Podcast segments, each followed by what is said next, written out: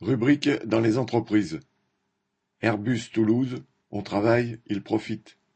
Le 16 février, Airbus a publié ses résultats pour 2022. 4,25 milliards d'euros de bénéfices. C'est un record qualifié d'historique par toute la presse, même si moins d'avions ont été livrés. Au point d'ailleurs que le journal Les Échos a pu écrire On dirait qu'Airbus a trouvé la méthode pour gagner plus en travaillant moins.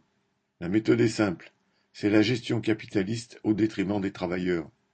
Si on fait le rapport entre les bénéfices réalisés par les 134 267 salariés du groupe fin 2022, chacun a rapporté par son travail 2600 euros par mois, à comparer avec les 2% d'augmentation générale du 1er juillet dernier et le 1% dont les salariés devraient bénéficier au 1er juillet 2023. Et même si la direction vient d'annoncer que la prime d'intéressement au titre de 2022 sera de 3 095 euros net, à condition d'avoir été présent 12 mois, on est très loin du compte. Pour le moment, les travailleurs sont plutôt attentistes. Mais lors des mobilisations contre la réforme des retraites, ils ont été nombreux à débrayer. Ainsi, le 19 janvier, ils étaient 4000 grévistes et 30 bus avaient été affrétés par les syndicats pour aller à la manifestation. Le 31, ils ont été aussi nombreux sinon plus. Pour la plupart d'entre eux, travailler deux ans de plus est inacceptable. À la production, avec les horaires de nuit, on se ruine la santé. Dans les bureaux, les burn-out se multiplient. Le mécontentement concerne aussi les salaires.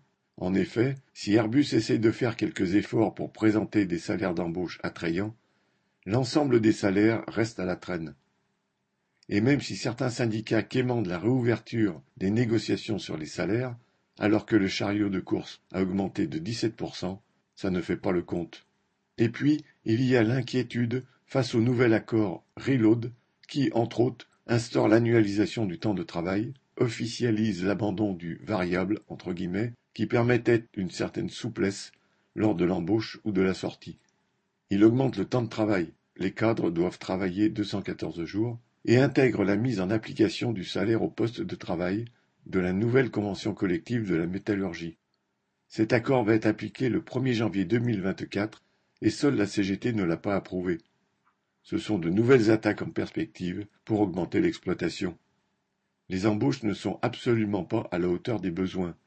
L'augmentation des cadences d'assemblage se fait à effectif réduit et les retraités comme les malades ne sont pas remplacés.